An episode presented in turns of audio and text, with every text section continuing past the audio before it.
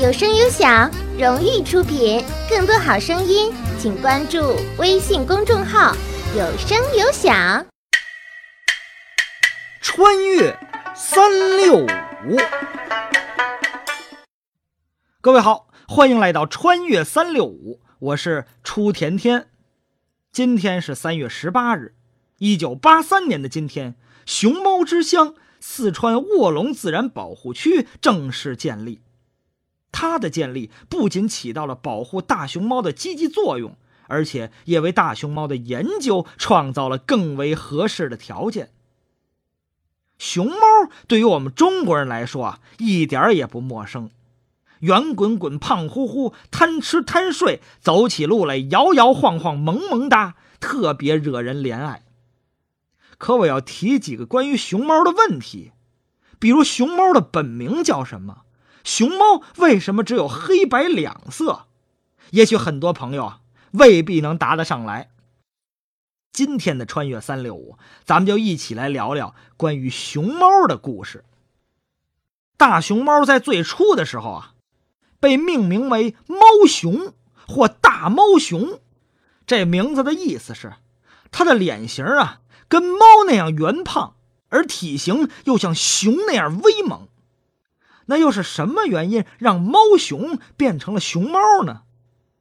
在二十世纪四五十年代的时候，为了跟国际接轨，中文的认读方式发生了一次变革，那就是认读方式由原来的自右到左认读改为从左到右认读。在一九三九年，四川重庆北碚博物馆展示出熊猫标本的时候。说明牌上就按照国际惯例，自左往右横写着“猫熊”两个字儿，而当时报刊的横标题又习惯于自右向左认读，于是记者们便在报道中把“猫熊”误写为“熊猫”，就这样以讹传讹，久而久之啊，本来的猫熊也就正式被叫做熊猫了。关于熊猫的有趣故事还不止这些。哎，那位问了，你刚才不是还问我们熊猫为什么是黑白两色吗？你知道吗？哎，您听我说啊，据说呀，在这个很久很久以前啊，这个大熊猫浑身雪白，没有一块黑色的斑纹。啊，有这么四位年轻的牧羊女，呵，特漂亮，四个姑娘，为了从一只饥饿的豹子口中救出一只大熊猫，而被这个豹子残忍的给咬死了。献出了年轻的生命，您听那多可惜呀！其他熊猫得知这事儿之后啊，决定举行一个葬礼来纪念这四位可敬的人类女孩啊，为了表示对死者的崇敬，这大熊猫啊，一个个都带着黑色的臂章来参加葬礼。在这感人的葬礼上，大熊猫们哭的是梨花带雨呀，他们的眼泪居然与臂章上的黑色混合着一起淌下。他们想擦掉眼睛周围的泪水，结果却染出了黑眼圈他们悲痛地揪着自己的耳朵抱在一起哭泣，结果耳朵上也出现了黑色斑纹。于是大熊猫们干脆呀，将这些黑色保留下来，作为对四个女孩的怀念。他哎，开开开开开！我说这谁扔的臭鸡蛋？这是？哎，这这呸呸！好家伙，这茶壶都上来！您这，我说您各位这气性也太大了，我这没说完呢，我这。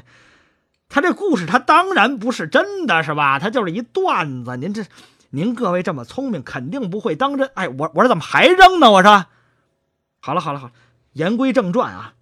他要说这熊猫为什么长成黑白两色，那还得从它最开始出现那会儿的环境说起。大熊猫是出现在第四纪冰期的动物，距今呐已经有两百到三百万年的历史了。